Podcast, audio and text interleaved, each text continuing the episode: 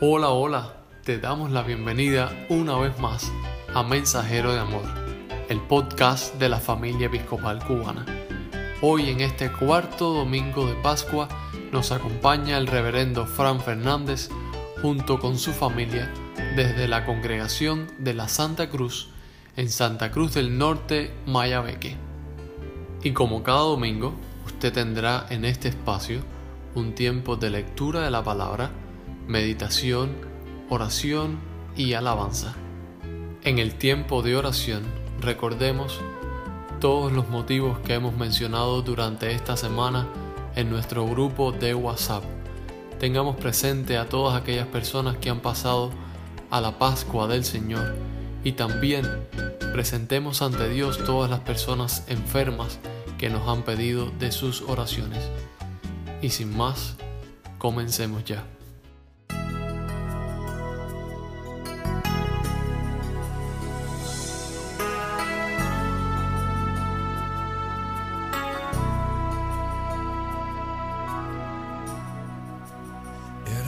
Cien que había en su rebaño. Eran cien ovejas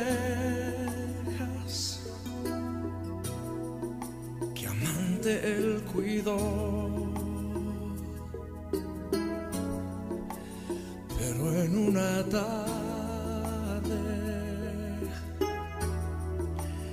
Al contarlas todas,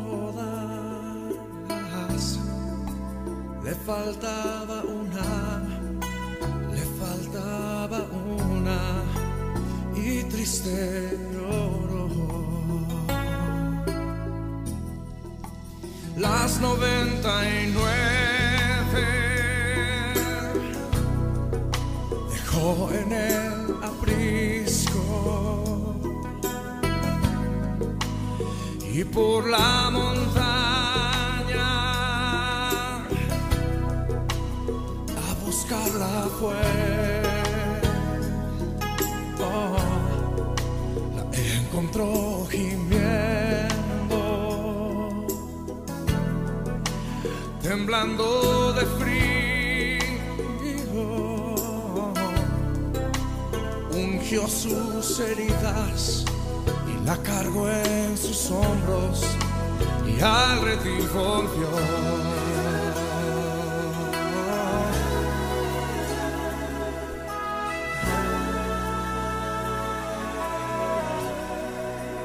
Esta misma historia vuelve a repetirse.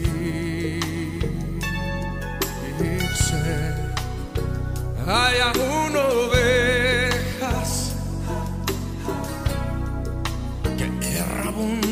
van con el alma rota. Van por los collados, temblando de frío vagando en el mundo sin Dios y sin luz.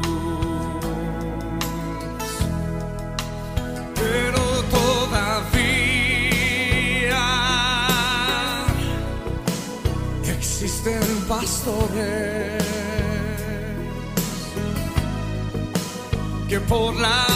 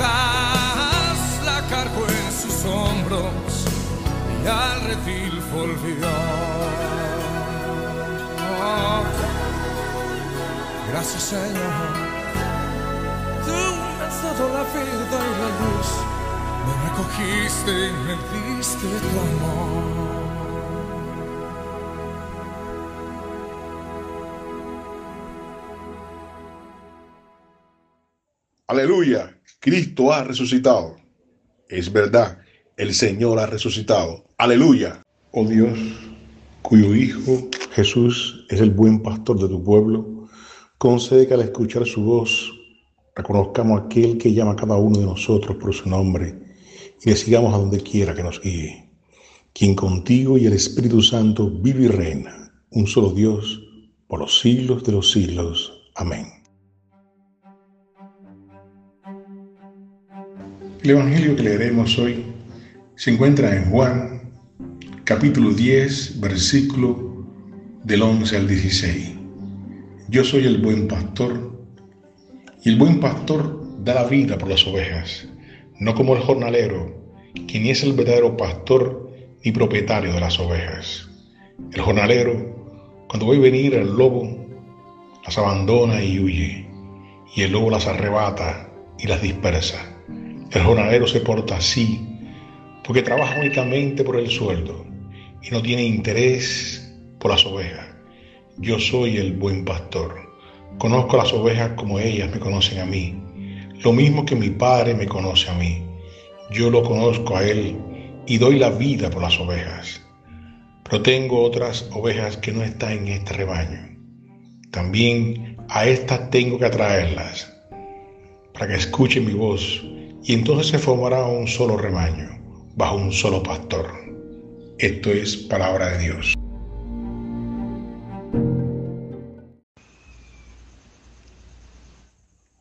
La lectura que hoy nos ocupa es uno de esos textos que parecen simples y si alguien nos examinara y nos preguntara cómo debe ser un buen pastor, entonces todos responderíamos, el buen pastor es aquel que da la vida por sus ovejas.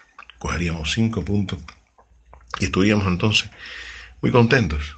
Hemos respondido. Nos parece un texto sencillo, simple, pero es como un iceberg. Vemos la parte de arriba, pero lo aquello que está por debajo del mar, por debajo de la superficie, es profundo, inaccesible prácticamente. Jesús nos enseña que el pastor falso aquel que es asalariado, jornalero, como quieran llamarlo, es un lobo vestido realmente de ovejas. Es un traidor realmente al Evangelio. También Jesús nos enseña que el verdadero pastor no explota a sus ovejas, sino que está a su servicio en todo momento y en todo lugar. Da su vida por ellas, las conoce individualmente como un conocimiento, como un conocimiento amoroso el buen pastor, viene a los creyentes para que tengan vida eterna y para que esas vidas sean abundancia. El pastor falso trae la muerte, el pastor verdadero trae la vida. Y esa vida es eterna, es una vida espiritual, que es la vida en Jesús. Y por tanto, tiene, lleva una plenitud total en Dios. Yo soy el buen pastor, nos dice Jesús. Yo les diría y yo titularía este, esta lectura como el amor llega al rebaño. En época de Jesús, los pastores de ovejas realmente eran asediados por los lobos. Hoy en esa región del mundo no existen prácticamente un lobo. Pero no se conoce nadie que se interponga entre las mandíbulas de los lobos y sus ovejas. Es por eso que Jesús se cataloga como el buen pastor. Jesús dio su vida y la entregó por propia voluntad por su rebaño. El verdadero pastor es el dueño de las ovejas. Él las cuida mejor que nadie. Él no las abandona y no huye ante los peligros. En toda generación hay líderes de la iglesia que son asalariados realmente más que buenos pastores. Ellos son aquellos que no le preocupa para nada la situación de su rebaño. No ponen en primer lugar el bienestar de la iglesia y cuando la situación es difícil, huyen de los problemas. Para ello, ser líder solamente hace falta cobrar, tener en sus manos el cobro. Es una manera de ganarse la vida. Esos no son verdaderos pastores. Esos son aquellos de que Jesús llama como jornaleros realmente. La Biblia es en buenos pastores, en buenos líderes de las comunidades. En el Antiguo Testamento, Dios es un buen pastor. Recordemos el Salmo 23. El Señor es mi pastor, nada me faltará. Pero Moisés también es considerado el gran pastor del pueblo, hebreo en el Antiguo Testamento. Jesús es el que irradia en el Nuevo Testamento como el buen pastor. Moisés y Jesús son los pastores de su pueblo. Un buen pastor es guía y líder de la fe y en la confianza hacia Dios. Es un trabajo difícil, es una cruz prácticamente. Eso es el paradigma de los buen pastor. Él se pone en perspectiva siempre, en la perspectiva correcta, con la voluntad de Dios. Se ubica al final de todas sus peticiones. Pone por delante a todo el mundo y se pone al final. Recordemos a Jesús en la cruz. Primero se preocupa por sus enemigos. Padre, perdónanos. Ellos no saben lo que hacen. Y después se preocupa por Él. Al final, y entre Él y la primera preocupación de sus enemigos, tenemos entonces al ladrón penitente, a su madre, al discípulo amigo y finalmente se preocupa por Él cuando dijo, tengo sed. Ese es el pastor nuestro. Ser un buen pastor es una acción que lleva a su vez una preocupación de llevar la cruz de los otros más que la cruz propia.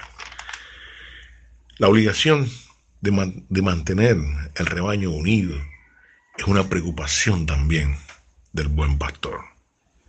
El Padre me ama porque soy el buen pastor, nos dice Jesús. Ahí está su preocupación, ser amado por ser un buen pastor. Jesús nos enseña que donde no hay relación personal, no hay ni existe un pastor verdadero. El Padre le ama porque antepone su vida a nosotros. Hay en Cuba, en estos tiempos, una Cuba empobrecida y oprimida, muchos pastores de ovejas que su única preocupación es cobrar el salario. Cuando nuestra preocupación debe estar alrededor, al lado del pueblo sufrido de la Cuba de hoy. Miren, Jesús también nos enseña en el texto aparentemente simple que estamos estudiando que el buen pastor conoce a sus ovejas, las conoce, las llama y ellas vienen, nos dice. La relación entre las ovejas, entre el pueblo y el pastor, debe ser íntima, igual que la relación entre Dios y Cristo.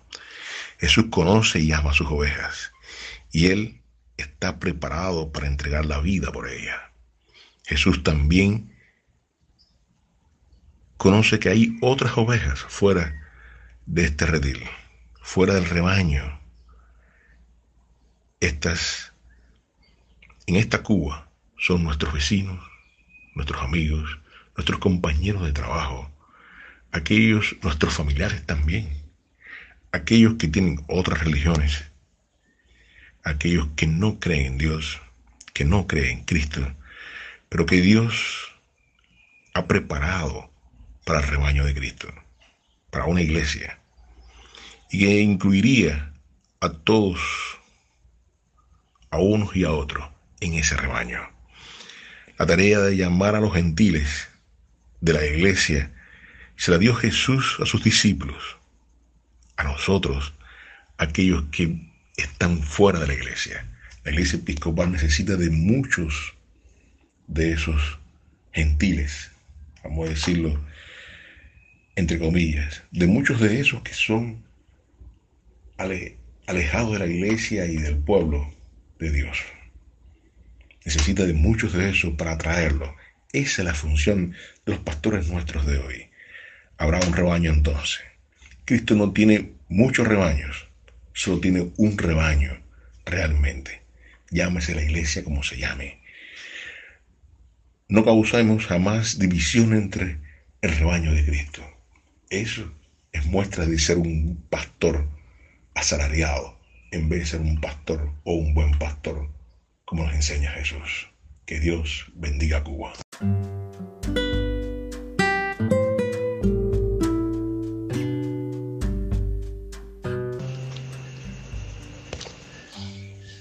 Pido sus oraciones por el pueblo de Dios, esparcido por todo el mundo, por Griselda, nuestra obispa, por esta iglesia y por todos los ministros y fieles. Oren por la iglesia. Pido sus oraciones por la paz, por la concordia entre las naciones y por el bienestar de todos los pueblos.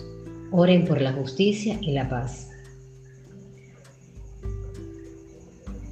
Pido sus oraciones por los pobres, los enfermos, los hambrientos, los oprimidos y los prisioneros.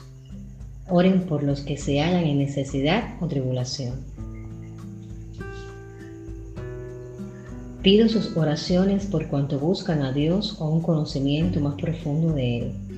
Oren para que le encuentren y sean encontrados por Él. Alaben a Dios por aquellos de todas las generaciones en quienes Cristo ha sido glorificado. Oren para que también nosotros recibamos la gracia de, glorificar a Cristo en nuestro tiempo.